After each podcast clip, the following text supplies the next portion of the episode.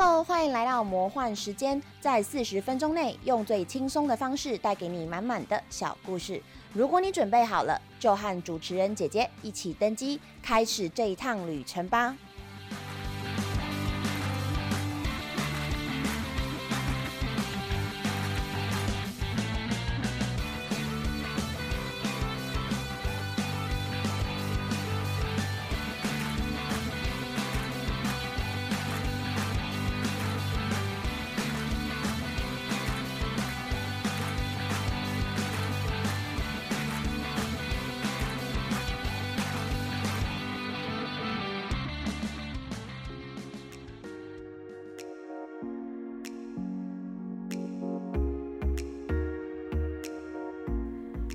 家回到我们的节目《魔幻时间》，我是主持人姐姐。那今天的百人百业八卦框专题，我们同样也是邀请到一个很特殊的职业来跟我们进行分享。其实大家上礼拜应该有听到，他形容自己的职业是充满呃压制、捆绑。反复抽插，伴随着惨叫跟呻吟声，其实我觉得听起来真的超唔汤的。所以呢，我觉得大家应该听到前面跟后面就有一堆很奇怪的想象吧。首先是压制跟捆绑，听起来真的很像在对付什么重刑犯之类的。那但是重点是后面为什么一直反复抽插？我相信已经有人想歪了。听着，我们是一个非常健全的 podcast 好吗？就是我觉得这个问题，我们有必要请来宾在一开始的时候就先替我们解答。欢迎今天的来宾，在台湾前几踏教学。医院任职超过五年，并且担任外科系病房护理师的假鸟。主持人好，各位听众好。好，就是我觉得我这边必须先跟你要个解释，就是为什么你会这样形容你的职业？我们这次的 p o c a s t 真的是必须要建立在就是一个健全的思想上，所以可以麻烦你给我们一个解释吗？好，好，好，OK。可当初就是你叫我不要那么健全的，哎，我只有说用稍微嗯汤的方式形容一下你的职业，好不好？等一下，所以为什么压制捆绑一一般就是等一下对付对付病人会需要用到压制捆绑吗？会啊，其实不管是在外科病房还是开刀房，尤其是那个。呃，在恢复室那个时候，因为我们打了上了麻醉嘛，有些人在恢复麻醉之前，就意识不是很清醒的时候，会去拔管啊或者什么的，然后有些人会像喝呛了那样子，然后就是非常有暴力的倾向，所以那个时候就是很多护理师都会需要上去就是压制他，或者是就是会有一些老人家那个会有。妄想症之类的吗？对对对，就是还是会起来梦游。老没有，就是老人痴呆的那种状态。对他也是会没有办法控制自己，他就会觉得很奇怪，为什么你们要在我身上做这么多东西？他就想要去拔管，或者是他想要就是伤害自己的行为的时候，我们就要把他捆起来。OK，好，真的这职业比我想的暴力很多哎，你们真的每天都在摔跤的感觉。对，我有一个大胆的想法，就是反复抽插应该是指打针的部分哈。呃，当然除了打针以外，我们还是有其他的管路可以反复抽插的。没有，没有，没有，没有。哎哎，等一下，等一下。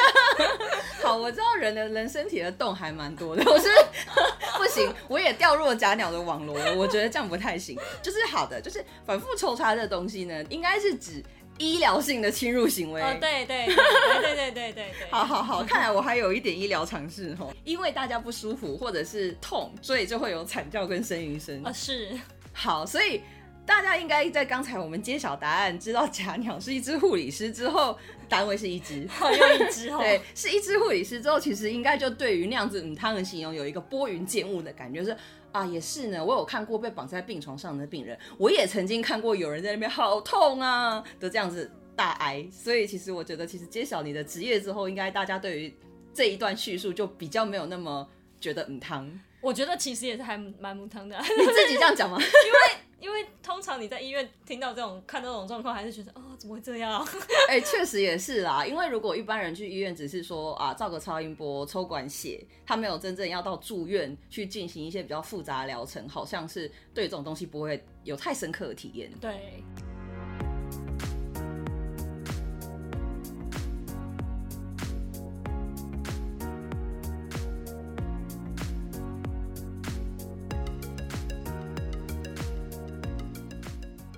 感谢你的说明与澄清。那么接下来我们就赶快进入正题好了。我自己身边有蛮多护理师的朋友，所以其实平常听大家那边讲东讲西啊，已经有点见怪不怪。但是我发现，其实社会上如果身边没有认识护理师的话，对于就是护理师或护士这个职业的想象，还是会有一些刻板印象，或者是有些迷思。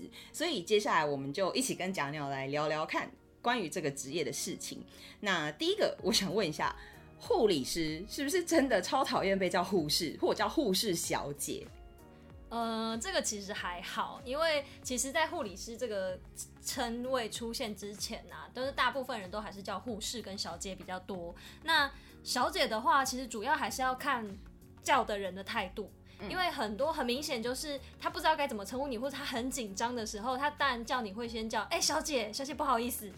对，但是有些就是男病人，有些是比较老一点的那种，他们可能就是会对于护理师这个行业就是比较多一点的不一样的想法，对，所以他们就是叫那个小姐的时候，多多少少带一点那个意思这样子，所以通常听到那种那种叫法的时候，你才会觉得不舒服。但可是其实实际上就是这还是看态度的问题，就是你叫的语气、态度，你当下是什么样的反应，对，所以真的会被叫护士小姐这样子的时候，其实。不会不会真的很生气啦，就是不会东西一摔，然后说请叫我护理师，不会发生这种事情，不会发生这种事情。对对对，真的不会。OK，因为我记得好像有听说过，就其实呃一般来说啦，其实护士这个职业对于大家这个称谓是习惯的，那只是护理师算是一个。证明运动吗？就是请称呼我真正的职称这种感觉，但是大家好像也没有特别去讲说，呃，你叫我护士，我就不理你之类的。对对对，职业上好像也不能这样干啊。对啦，就是不可能不理人家嘛。只是可能就是在比较正式的场合，人家会希望你称呼为护理师这样子。OK，那其实有衍生另外一个问题哦，我自己想了一下，就是关于要。如果因为我现在都是碰到女性的，就是所以叫护士小姐或直接叫护理师没有什么问题。那如果是男护士的话呢？就是在护理师这个名称没有普及之前，其实我叫的时候我会有点卡住。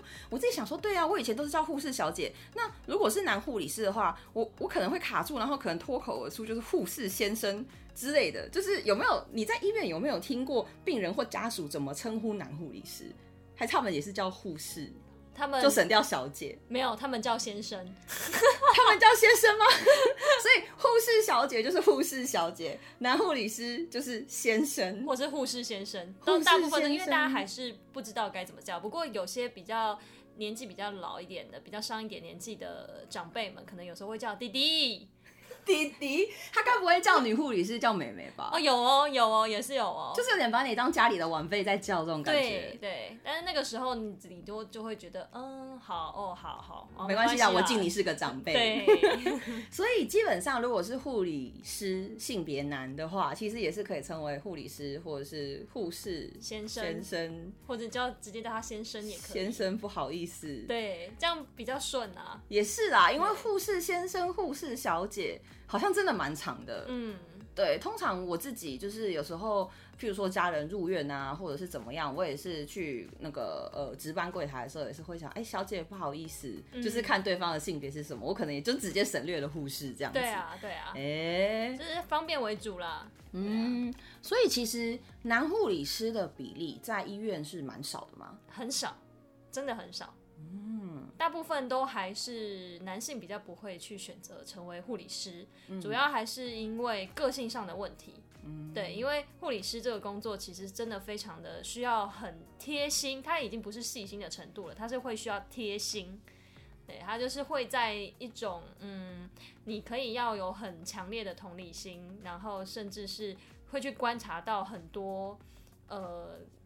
你不一定平常日常生活中不一定观察观察到的东西，或者是你甚至不太在意的东西，你都要去把它就是巨细靡遗的去观察出来。对，而且甚至要去做一些判断。所以如果说不是真的特别受过训练，或是家庭教育不是真的有特别就是让男性会容易去就是需要照顾人的这种。这种家庭的话，通常男性是比较不会去选择成为护理师这个行业的。对，嗯，因为我想想，其实从我国中开始有家人住院，所以比较常就是进出医院的时候，我真的几乎都没有看过男性护理师，男性护理师是最近这几年才比较多。我只有在急诊室看过。嗯嗯，对，而且还是就是最近我朋友陪朋友去急诊的时候才发现，哦，有为数不少的男性护理师，大概就是有点像是四比一的这种感觉。对，可是真的就就只有在那一间的急诊室看到而已，其他地方都没有。嗯嗯嗯，对，就是真的比例不多。嗯。好，那其实就是另外有一个也是蛮普遍的迷思，就是觉得从事那种师字辈职业的女性，譬如说教师啊、护理师，都有一种温柔的刻板印象。那护士其实本身也有一个白衣天使的称号，所以我自己是觉得你们并没有很温柔啦，没有没有过分温柔。等一下，我必须要讲一下，没有过分的温柔，就是普通人 完了就觉得天哪，好在得罪人。好的，就是我觉得你们也没有说什么，就是特别。有过分温柔的特质，然后毕竟就是你们，其实，在我的某方面印象来说，还是蛮凶暴的，对，就是很凶啊，就是发现一个人生病不去看医生的时候，就会化身修罗罗刹，然后就会很生气，对，就是诸如此类的。所以你自己觉得，像白衣天使这种天使之称，或者是那种温柔的刻板印象，对你来说，你怎么去诠释或怎么去看这样子的形容？其实老实说，在在医院有时候。然后病人总是要会跟你做一些 say hello，然后社交的时候，他会说：“哦，你们护理人员就都很辛苦啊，白衣天使。”哎，其实我那个时候我都会翻一个白眼，内心 内心，你们是白眼天使吧？就是我们可以，如果可以的话，也不想那么凶暴啦。但是就是你毕竟一个人要面对的是非常多的病人跟家属，连家属都要照顾。那通常进来住院的时候。不管是病人还是家属都是非常紧张跟焦虑的，所以你要在第一时间，除了要安抚他们情绪之外，要展现出就是你的坚定。所以你说真的温柔吗？没有，那个不叫做温柔，那个叫做一种强势。对，就是你必须要强势，要不然你镇不住那些人啊。就是在工作做不完，就是在专业上就是表现出我我的水准，对这种感觉，对对，所以那个也不能叫做温柔，我觉得。那你说？刻板印象是温柔的白衣天使，白衣，你们仔细看那个白衣天使身上的白衣啦，有时候可能还会沾到一些血迹。等一下，我忽然觉得有点不舒服，就是我可以弱弱的问一句，那个是病人的血吼，是病人的血吧？对，要不然是自己的吗？我知道这个问题听起来很蠢，但是我觉得这证实这个问题之后，我自己好像也没有变得很舒服，就是所以就是在。呃，帮助病人的过程中，或者是一些就是进行医疗行为的过程中。对，就是可能会沾到病人的血，嗯，然后那些可能就是你们就是几套制服在换，所以就是久了之后，它上面就会有一点这种使用痕迹的感觉啊。对，就是其实那也不是真的红色啦，就是你知道血洗掉之后总总是会有一点黄黄的留在上面那种感觉，差不多就是这种。你不仔细看看不出来，但是你稍微仔细看一下你就会发现了。你为什么要告诉我这件事情？叫你以后仔细看呢？对啊，你就是看那个衣服新旧来决定这个这个家伙到底是。所以是怎样泼了一堆血的？是怎样在这边待了三十年吗？没有啦，我们我们护理师的那个制服不是会换吗？会换啦，会换。只是有时候有些人就穿习惯了，就是那几套这样。好，我觉得知道这个事实没有比较好。但是我一想到有听众开始跟我一起听这个东西，分享这东西，我就放心多了。不是只有我知道，对，这东西不能只有我知道，我觉得蛮不错的。对，然后另外一个就是比较好奇的是，在一般企业或者是公务员中，其实也有职等的分别。那如果是从事护理师工作，因为像你们是国考嘛，你们也算是公务员的一种吗？嗯，还是你们是一个资格考这样子？那是一个资格考。好，所以你们在通过这个资格考之后，就是也会有类似什么公务员或者是一般企业这种职等分级吗？呃，会。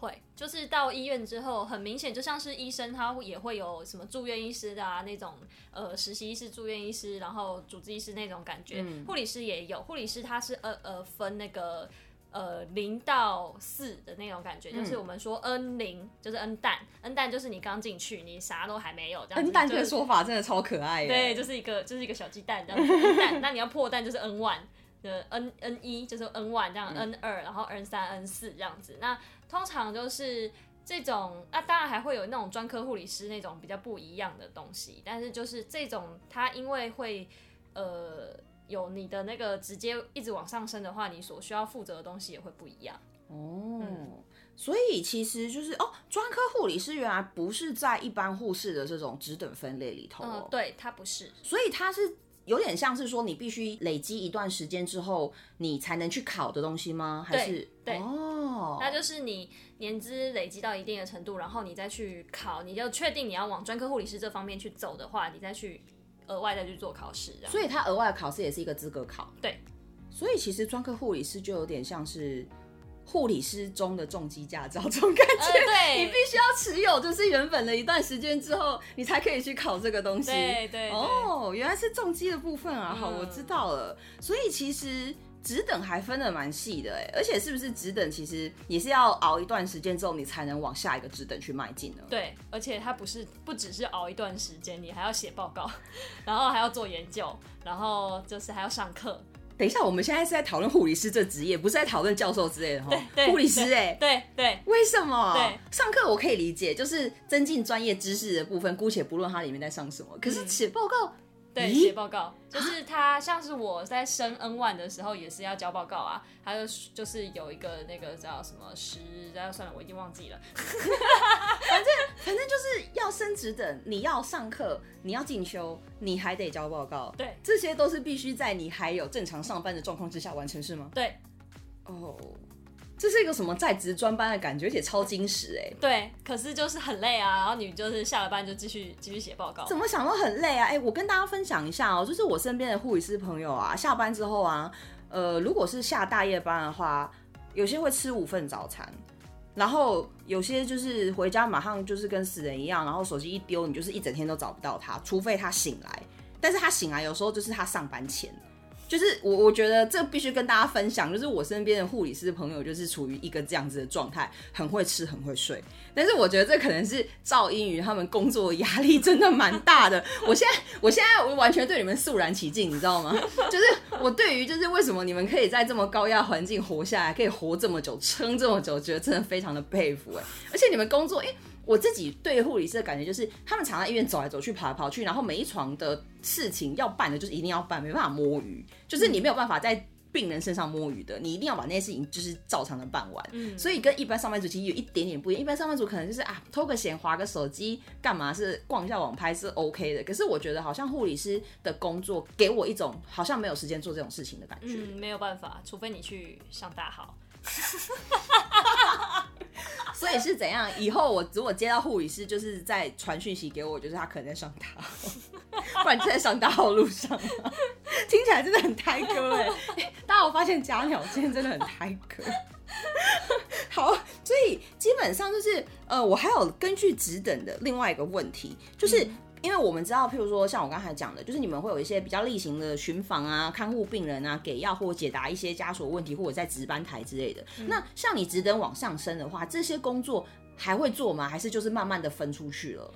嗯，你要得往上升到，譬如说护理长阶级的话，你当然就不用不太需要做这些工作。但是如果说你病房人手不够的话，护理长还是要下来 care 病人啊。所以我我可以问一下阿长大概是 N 级的级别吗？N 四啊，阿长是真是哦，对啊，阿长是封，顶哎他哎、一定是封顶啊哎、。原来是如此，我还我我还以为阿长上面还有，原来阿长已经是最大的。阿长上面当然还有，但是全部基本上都一定是 N 四以后，他才可以升阿长行政职那一类的行政职的又再往上分。哦，所以你真的要是临床部分的话，其实 N 万到 N 四，如果人手不够，或者是你的单位真的就是这样配置，你还是得下来。对只是说可能你身为阿长之后，你可能要处理的事情比较大部分的心理不会放在临床的部分。对，哦，原来如此。那那你当初为什么会想要从事一个这么高压又很忙，然后又给外界一个很会吃很会睡印象的？抱歉，是我偏见。为什么要为什么要从事护理师这个职业啊？呃，因为听起来很不梦幻的感觉。假鸟在我旁边顿了一下，表情复杂，顿了一下。因为要说走到这个这个科系，也是一个也不是我自己的选择，是因为我阿姨她就是护理长。我还以为你爸妈拿你的志愿卡去改。我跟你说不是，是我阿姨直接帮我去报，直接帮我去申请了。咦，等一下，是我妈把我妈把我的那个志愿的那个不是，她把我的分数反正交给我阿姨，然后我阿姨直接帮我去申请，OK，然后我就上了，而且我上的那一天还是我毕业典礼那一天，我高中毕业典礼接接到通知说，哎、你上了，你要不要来我们我们学校？我说嗯好，因为我不想考试了。OK，所以等一下，假鸟应该是跟我同年代的，所以你是说高中毕业等于就是考了学测是吗？对所以是拿学测去申请，对然后在你毕业典礼那天放了说你有上，所以你就觉得我不想再熬职考了，对我就去吧。对，哦，这是一个超没有梦想的回答。然后毕业了，毕业了之后，护理系毕业之后就也不知道干嘛，就去当护士啊，就这样。哎，护理系毕业不是应该就是要出来当护士的吗？其实有别的选择，哦，真的、哦。对，有还是有别的选择，就看你要不要而已啊。哎，我有问题哎，所以我可以就是护理系四年念完，我说我未来不从事护理相关的工作，我不考护理师，我甚至都不考那资格考，是 OK 的吗？是 OK 的啊，不会不会因为。不会因为不考毕不了业，因为我以为可能这种比如说比较专精的科系，就是会讲说，哎，你大四就是要毕业一定要考过这个资格考。哦，没有没有没有，哦，所以是选择由人就对了。对，护理人员太多了啦，所以他们有没有一定要这样比？OK，所以当初你其实就是一个有学校念你就去，然后本来自己也没有特别想要当护士的状态，这样。嗯，大部分因为你也没啥其他的专长，所以大家都会去考个护理护理师执照，然后或是护士执照，然后就进医院。因为普通去读护理系的，在我们这个年代的话，那个呃。在我这个年代之前，他们通常进真的会去进读护理这件事情，都是比较家境稍微有点状况的，昭和年代，类似的那种感觉。就是我们是昭和的。嗯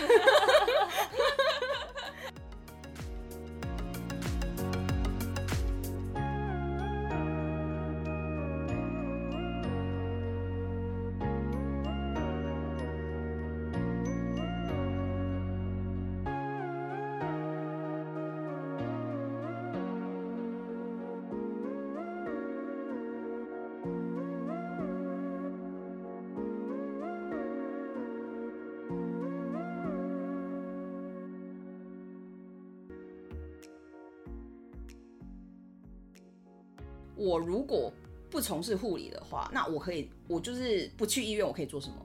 我如果不去医院当护士，我可以干嘛？你如果有考到护理师执照的话，不不想去医院，对，老实说，我也不是很清楚他到底要干嘛。因为你是去医院那一派是吗？对，我是去医院，那你都考到，你都花钱读书，又考到执照了，哎、那个都是要花钱的。当然就是去医院，你先把它赚回来再说嘛。不会有，就是先去私人诊所，或者是像现在有那种比较有名的那种，譬如说什么专精的私那人也是医院，。那也是在医院呢、哦，对啊，但有些人是会中途转行去当空姐啦，或者是有些人跑去当网红。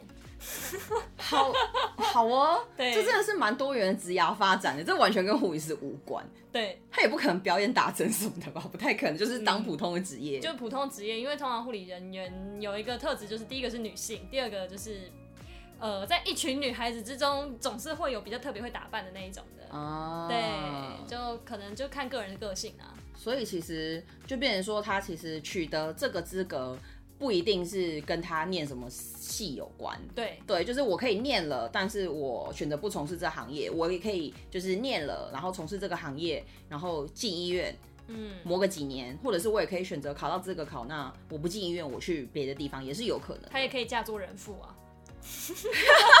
可以直接怀孕了就说我不要了。这个又要扯到另外一个偏见，就是医生是不是都跟护士结婚？没有没有没有没有没有没有没有，才没有呢！护士才不会真的跑去跟医生结婚呢。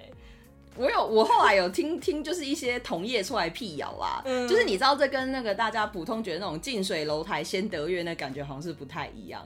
对，不一样，因为其实你真的在医院工作的时候，你会知道，就是那些医生哪里的缺点，就是总而言之，就是你跟他合作的时候，常常就是互骂了。就有点像是你们是好朋友，不见得当好室友的感觉。对就是我可能工作上就是我知道这是工作，我下班就不必看见你。对然后，但是我可能就是在我专业跟你的专业上有所抵触的时候，我会跟你就是有点碰撞。对但是因为这是仅止于工作范围，我 OK。对对。但是如果真的要走到婚姻的话，那肯定是嗯，某方面说还要有别的契合度吧，对对对对对不太可能是因为我就是医生、护士、进水楼台先得月，日久生情，哦不会，案例比较少对。案例比较少。虽然就是我相信很多医生他们都会想要近水楼台先得月，娶一个护士的护理师的，就是梅啊这样子，因为比较可爱。他开什么 order 我们就做什么这样子的感觉。对，但是通常护理师比较少会觉得哦跟医生交往是完全 OK 的，通常会想要离开医院这个地方。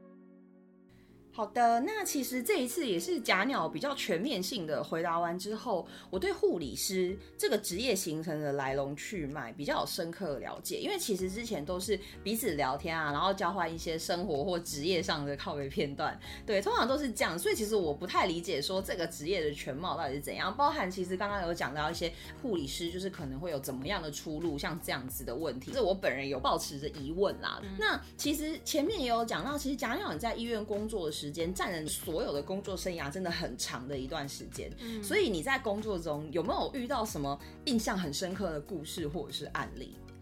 很深刻的故事的话，有，就是嗯，我觉得那个是一个很不可思议的缘分。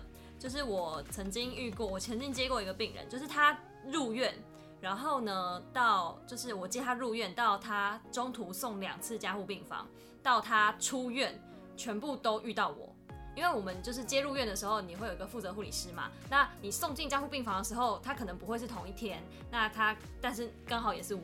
然后结果他从护理，他从加护病房出来的时候也是我接的。然后呢，他再次进加护病房也是我。然后再来就是他终于病全部都好了，好就是就是要出院了，也是我送他。对，就是这个过程真的是这个是一个非常的很奇妙的缘分。而且我后来才知道，就是为什么，就是其实，在照顾他的中途，我就发现，就是我就知道为什么我会跟他这么有缘分，是因为曾经是我舅舅小时候的隔壁邻居，然后是一起长大的。送他进交护病房那个时候，我都不知道这件事。而且他，你就是你刚刚有讲到，你说接他入院两次送 ICU，然后他退院的时候全部都是你接的，这几率到底有多小啊？这个几率超小。因为护理师应该是轮班吧？对，我记得有一些护理师有点资历，或者是久了之后，可能病人说啊，可能包大夜，或者是怎么样，他某方面来说他的班表是固定，但是病人他的状况不是固定的。对，所以就是有时候你固定了，病人没固定，或者是病人可能住在那里，但是你可能换班了，你就是碰不到他。对，哇塞。这真的是还蛮神秘的，所以最后是怎么样？你你是透过什么贞洁发现，就是他居然是你舅舅的认识的人？应该说他在从加护病房出来的时候，然后他就是有人要探望他。我舅舅那个时候就跑去问我阿姨，因为我刚刚有说过我阿姨是护理长，他就跑去问我阿姨说，听说就是他以前的那个邻居哥哥就是住院了，然后住在这边这样子，然后就问我的阿姨说，哎，那他是住在哪个病房？然后我阿姨一查。就发现是住在我这个病房，然后呢，我舅舅就跑来问我，他说：“你有没有听过那个有一个病人的名字叫做某某某？”然后一听，这不就我病人吗？对，他说：“啊，他就是我照顾的病人。”然后我舅舅就说什么：“原来是你照顾的吗？”而且我觉得你应该也蛮印象深刻，因为你好像一直接到同一个病，一直送到同一个病人。没错，没错，是哦。对，就是他，就是等于说我已经把他从加护病房接出来了，然后他已经比较稳定的状态的时候，就。我舅舅就传了这一封讯息来，我就说啊，他就是我的病人呐。然后我舅舅才跟我说，就是这是他以前的邻居。哇塞！而且他们已经断了联系很久了，是不知道为什么，好像是他的那个病人的弟弟吧，联系上他。这么多次都被你接到，我真的觉得是应该是你会对他印象深刻。很，他对你印象深不深刻，我是不知道，因为很深刻。他醒着吗？他应该说他知道都是。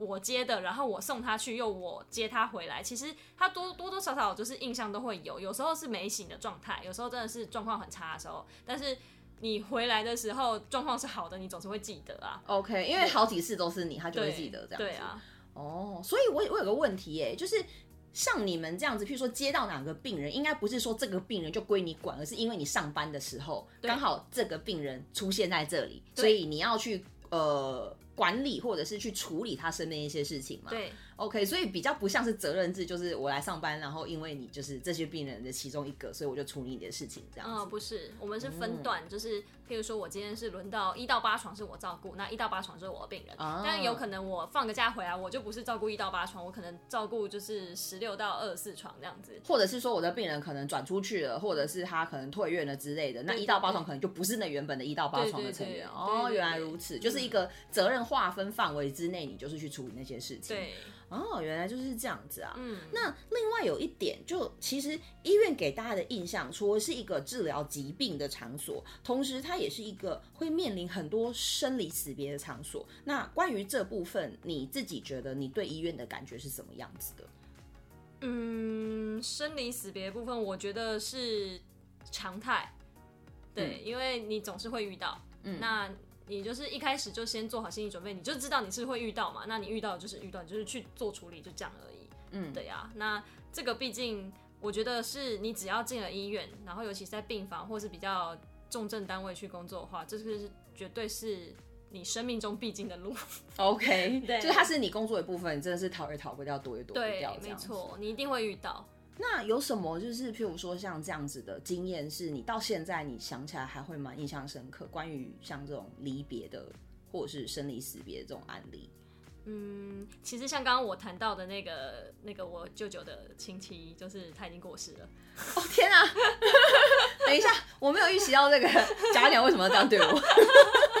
等一下，等一下，好，他过世了，所以他是因为就是当初入院你们那边那个理由过世的吗他是因为疾病复发，？OK，，对，但是他那个时候我已经把他送出院了。那他疾病复发是好几年后的事情，又在入院的时候就变成不是我雇了。，OK，对，就就因为我我也不在那个单位了啦 OK 对啊。不过就是他过世那个时候那一阵子的事情我都知道。OK 嗯对，不过这个就是这是另外一个故事。不过印象最深刻的还是一个，那个对我的护理的生涯职职涯就是造成了一个很大的冲击。那时候我也算是已经呃上班也有好几年了，这样子算是一定程度的资深了。可是那个时候是我就是一个人上大夜班，一个人上大夜班。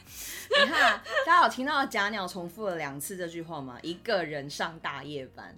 好，我知道一个人上大夜班其实有蛮多译文可以讲的，嗯，就是不管科不科学的，嗯对对，不科学的，就是诶、我们放在 之后有机会再讨论好了。嗯所以一个人上大夜班的时候，到底发生了什么事情？嗯，那个时候就是因为你毕竟一个人上大夜班嘛，你要你要跟小夜班交完班之后，你要先去巡一次房。那个时候呢，就是我先去，我先跟小夜班去巡了一次房之后，病人都 OK 哦，都非常的稳定。然后呢，但是有其中一床病人他是比较特别，他就是送我们有一个送上来就是等等的意思，就是说他可能时日无多了这样子，那也不要再做积极治疗，但是就是给他一个比较舒服的空间，单人房这样子，让他比较安安静静的可以度过他最后的那一段时间。那通常这种病人都是已经昏迷的状态，就是没有意识的状态，那家属都会陪在旁边这样子。那个时候我就特别去注意他，我去留意他，就是我进去查房的时候，确定他还活着，那个兜上的那个心电图都有还有在动，哦，很稳定，这样很稳定的慢慢在动，在跳，这样子就嗯好还可以，应该我们班没什么事吧，这样子。对，结果我查完房回去，再回去第一个我还是回去看他的时候，大概才过不到十分钟吧，五五到十分钟左右，他就已经没气了，他就走了，什么？一条线平平的，家属都没有发现哦，旁边的家属都没有发现，家属，对，他没有发现那个心电图已经平了。没有发现。等一。下，那心电图不是电影都会演说平了会叫啊？那一台心电图那个时候没有叫，你说你交班的时候跟着上一班的一起去巡了一波，嗯。巡完之后呢，因为他是重症，你又特别走回来看着他，嗯。就看到十分钟前还在咚咚咚跳的那个心电图已经是一条线了，嗯，而且可能不到十分钟，然后旁边的家属第一没有发现，第二对。那机器没有叫，对。哇塞，对，那那那当下你怎么办？冲过去吗？就冲过去确认啊，然后就呃，好，我把赶快把家属叫起来。那时候我是赶快，因为家属在睡觉，OK，家属在刚睡觉，好两个都睡着了，两个人留在那边哦，都刚好睡着了。照理来说，应该是有一个不会睡，有一个有一就是对他们轮流留在守之类的夜这样子，但两个都睡着了，赶快拍起来，然后发现就是啊，家人走了，就是也是震惊到一个无以复加这样子。但是个时候有说他们好像说不要急救，是吗对那个是确定不要急救的。？OK，所以就是把家属叫起来，然后只是家属就很震惊。对，就是你第一时间人走了，你还是要先跟家属讲说人走了，你们过去看他吧，然后我再赶快冲去找医生，叫医生过来宣判，就是死亡宣告这宣样告这样子。对对对，真的好冲击哦！等一下，嗯这个十分钟真的蛮短的，或者是你是说真是不到十分钟？对，哇塞，这这我真的要分享一下我阿公的案例，嗯。就是我记得那个时候我阿公也是因为 cancer 在住院，然后那一天就是我们我跟我妈从台北，然后要搭高铁回回到高雄去看我的阿公，然后呢，我们就是在路上，我还在跟我妈讲说啊，阿公好像喜欢吃什么，他现在可以吃吗？嗯，还是买点伴手礼好了，就是医院许可的范围下，嗯对，然后那时候我们就是才刚踏出左营高铁站，然后我妈就接到我爸的电话，我爸问我我妈说我们在哪里，我们就说啊我们刚下高铁啊，因为其实我们没有迟到，我们就只是就是预定的那一班这样子。嗯然后我记得我爸就好像跟我妈讲说人没了，就是赶快过来。然后那个时候我就哈，然后那时候我就是一一直觉得不是啊，我是怀着一个探病的心心情去的，就是走出高铁站瞬间变奔丧，我就嗯，就是感觉真的超不真实，是不真实。然后一直到我们去了那里。然后大家在厘清的状况，因为我爸爸是在那边陪我打工的，但是呢，就是他那个时候好像就是类似凌晨，就是去。抽根烟，买个早餐，还是尿个尿，就是这么一点点的时间。然后在那之前，我阿公都已经是算是平静的睡着的。然后后来呢，就是呃，其实那天早上护理站还有来抽一管血，嗯，对。然后他们那个血是抽的还算顺利，但是等到我爸回来的时候，已经发现人已经没有气息了。那因为他其实也不算是重症，所以好像也没有像你说的接一些心电图什么，就只是躺在那里多人病房，四四个人还两个人吧。然后回来就发现他躺在那里冰了。对，就是就是一一整个很不可思议。然后我其实听我爸在转述这件事情的时候，我也是怎么就觉得怎么有有有点太魔幻了。等下这一切都发生的太快了。我那时候其实并没有感到悲伤或者什么，是觉得哇塞，人的生命真的是非常的快速就会消失。嗯，对。然后那个时候就说哇塞，明明就是前十分钟真的还抽了血什么的，然后我爸可能出去。买个早餐什么，这整个过程可能都不到半小时，然后人就没了。嗯，然后我一直到那一天，因为人已经过世了嘛，那我们当然就是呃老家其实是在台南，所以其实是请那个救护车送回台南老家的。对，然后我们自己是开车回去的，这样子，一直到那个救护车送我阿公回来，我才有一种。在医生医院发生的一切都是真的，嗯，就是家属才会有这种哇塞，这是搞什么的那种感觉，对。对，然后那时候真的是百感交集，所以其实我觉得跟贾鸟分享很像，就是其实那种生命啊一下子就没了那感觉，那个时候我是第一次体验到，我觉得超深刻的，嗯，我觉得你觉得震惊，我也是觉得超震惊的，看来我们这方面是蛮有共识的哈，对，而且就是其实。我们刚刚都有讲了，就是生离死别，其实在人的生活中一再的发生。然后，其实，在假鸟的工作单位，这个也是一个必须要去面临的一个状况。这样子，那其实面临这么多的东西，你觉得你现在可以说你已经有办法用平常心去看待了吗？你又生离死别这件事情，怎么可能呢？是啊，呃，那个大家，我终于可以跟大家讲说，假鸟有血有肉了。哎，不是那个。他刚刚一直在讲说，我就习惯了，我就准备好了，我就什么，是不是会让大家觉得他是一个就是我就是非常有计划的人？可是你知道吗？其实我觉得人啊，真的不太可能去完全的习惯生离死别这件事情。嗯，所以呢，他讲出这句话，我有点放心了。至少 至少我朋友是个真人，有血有肉的那种。不是啊，你你就算其实老实说，你就算知道，我刚刚都有讲说，刚刚遇到的那个病人，他就是送上来等，就是等宣的。你都已经有心理预期，他总有一天他是会走，但是当你遇到当下，你还是会很震惊啊！而且在他之前，我遇过不止一个。嗯，大家其实就是你每次到遇到的时候，其实我们不是，并不是说哦，他走了就走了，就怎么样的很平静，没有，不是，我们是尤其是护理人员。我们在病人要走之前，其实我们都会有很明很明确的感受到，他可能真的撑不久了。我们就开始在内心祈祷，拜托不要在我搬，拜托不要在我搬。为什么？为什么啊？是因为在你搬的时候，你真的心里会非常的不好受。嗯，应该不是，是其实是你要去处理，就是人家过世的这件事情，其实是很工作会比你照顾活人还要繁重。哦，对，因为他毕竟他过世了，那他过世之后，我们要做的第一件事情就是。先安抚家属，第二件事情你要帮他办死亡的证明跟出院，对。然后呢，第三件事情你才可以帮他做遗体的护理。OK。你要在你要赶在要赶在那个呃，我们说就是来接遗体的那个那个单位来之前，你要赶着在那之前帮他把遗体护理做好，而且还要把很多所有的行政流程全部都弄完之后，还要去叫家属去跑完，然后他们才有办法把人送出去。对。所以其实它不是让你赶上过程，它是一个非常工作很繁复、很繁重的一个过程。我记得好像那时候我们是两小时，嗯，两小时已经算是正常的时间了。对对，那你还不说，可如果说病人身上有接呼吸器、有接很多的管路的话，你还要一个一个把它拔掉。OK，然后那些东西你要送去哪里？整个房间要消毒、要清洗什么的。你如你只要送一个病人离开，你当天的尤其是大夜班哦，我说我那时候一个人上大夜班哦，你其他病人不用顾了。真的，你就光处理它要够，因为它周身的事情真的是太多，而且对必须要马上处理的。对，所以我那个时候一上班就开始处理这件事情。我那时候我印象很深刻，我处理到四点才把它处理完。我中间过程还要去照顾其他病床的病人。帮大家科普一下，大夜班应该是十二点左右上班，但是其实都会提早一点嘛。对对，就是提早交班啊，然后一起巡啊什么之类的。所以基本上你处理这个病人，你说处理到四点，大概就是花了四个多小时。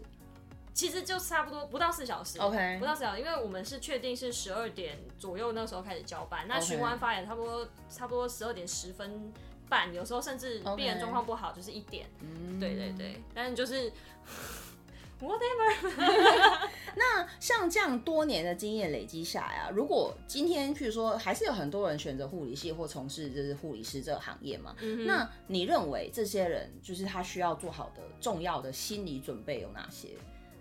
第一个就是你会接触到非常非常多呃不同的来自不同家庭的陌生人，不同家庭、不同地方，甚至是不同国别的陌生人都会有。你会接触到这些人，他们会颠覆你过往在生长环境中对生长环境上的认知，就是你会发现啊，原来你的世界并不是只有 A、B、C，可能它会有 A 一、A 二、A 三、A 四、A 五、A 六，加上 D、E、F。就是比如说大家的家庭背景、成长状况、大家的病况，都是不同的。OK 对，但是你也会从这边去学到很多。套一句我阿姨，我阿姨护理长嘛，她讲的话，她说，她说就是你要做好的心理准备，就是这世界上没有护理人员处理不了的问题，所有的问题都必须要被解决。那就是这不是说哦，问题来了，你不能说你没办法就就不去做任何事情，你必须要有办法，办法是人想出来的。这是最有名的一句话，就是你不能逃、不能躲、不能选，对你就是得处理。对，这真的是一个，我觉得还蛮精辟的。嗯，像我们日常中有时候碰到一些状况，那可能我们会说，我先想一下，或者说你给我十分钟。嗯可是我觉得这样的状况好像比较不会在护理业界发生，因为有时候病人是等不了的。对你或者是你当下必须要做出怎么样的判断，你之后才有办法行动。对。对，那甚至是在嗯一瞬间的事情。嗯嗯而且也没有时间让你再去 Google 查资料，对吧呃，对，没错，那就是在你谈吐之间就要做出判断。对，而且有时候可能，譬如说你们要讲说怎么跟家属交代说怎么照顾这个病人或什么的，其实那个也没有办法说啊，我先去查一下，其实有可能会加深病人对你的不信任感，或者是说其实你也没有那个时间去做，因为你这个病人身上花这么久的时间，其他病人就是可能照顾不到，或者是时间就会被压缩，这没错种感觉。，没错。哦，原来如此。而且照理来说，就是你本来就应该要知道的事情，然后家属就问你啦，你跟他说我要去查一下，家属第一个反应是说，嗯，所以呃，护理师，对，就是他他就会觉得你都要查了，那我怎么办呢、对啊然后你讲出来到底可不可信啊？对，啊这，种感觉。就是这样。对，嗯，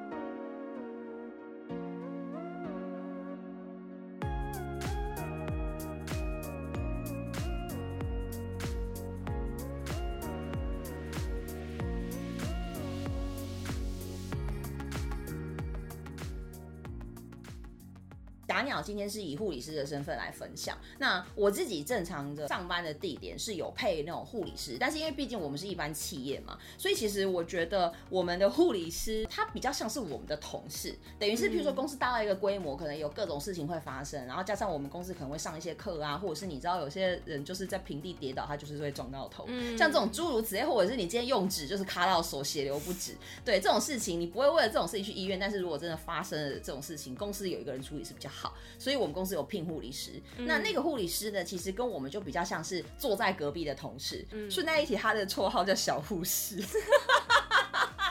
可是她真的在我们就公司算是女神般的存在吗？但是说她本身，虽然你说护呃，我我觉得我身边护理师没有温没有特别温柔，然后假鸟也是说他觉得护理师其实也没有过分温柔，可是我们那一个小护士是真的很温柔，我觉得在想应该是她的个性，对她讲话都是柔柔，就是啊你怎么了？然后不然就是、啊那你上次不是有来拿热水袋吗？后来怎么样了？你就会觉得还记得啊？可是你知道，就其实他其实有在偷偷记啦，就是他们都会就是记说啊谁来拿什么，然后什么时候还什么部门。对，对他们可能也是有寿命说。要追踪一些部门的呃健康状况啊，或者是记录大家都受些什么伤，有没有特别严重的之类的。像那个我就觉得，哎，应该是他个性使然，所以他是一个比较温柔的态度在对待他周遭的人。然后呢，因为我们又是那种普通的企业，所以就真的比较不像在医院。嗯，对对对，我自己身边就是有一个比较特例的护士是这样子。不过刚好你讲到这个啊，就让我想到。嗯，因为我之前前一阵子我也很想要去像这种类似这种公司单位的，就是当这样的护理护理人员。我知道那样比较轻松，而且就是压力也比较没那么大。后来我去查一查，发现其实要去当这种公司的护理人员，并不是这么的简单。对，那个叫做厂护。大家可以自己去查，如果对这一块有兴趣的话，可以去看一下厂护是需要做什么、哪些的，就是方面的训练。厂是哪个厂啊？就是工厂厂，工厂的厂，然后护理师的护。对，但是它不是让你进医院，它就是让你去公司或是工厂我还以为有护理师执照就可以直接进来了。嗯，没有，所以他们还要再额外做一个资格考，这样。对，因为他们不一定说只有在帮你量量血压或者是 T T O K 泵这样子，没有，他们可能还有别的，譬如说要做一些卫教啊，做一些计划这种的，嗯。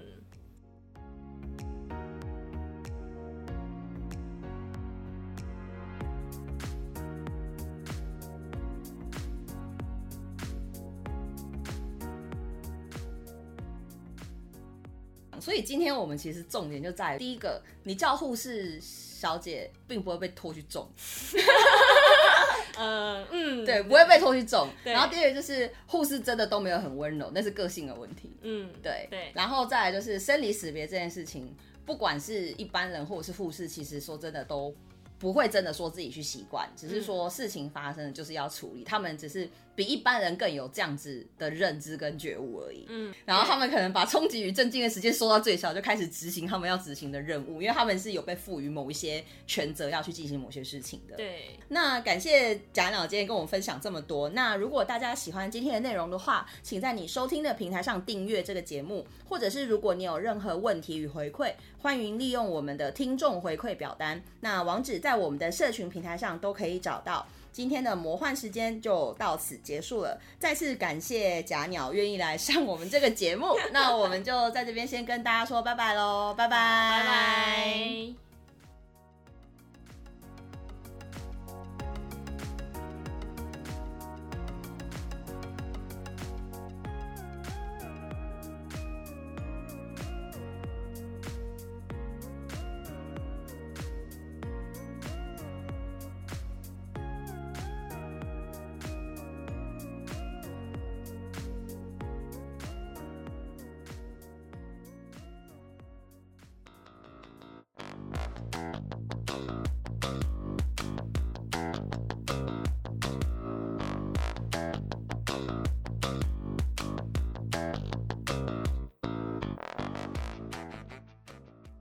感谢大家收听今天的节目《魔幻时间》，我是主持人姐姐。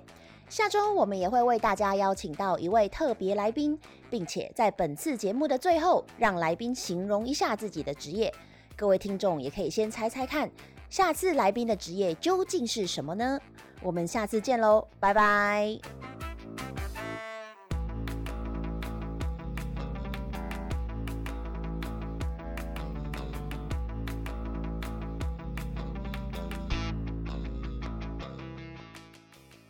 我的职业是帮客人开门，然后等收钱。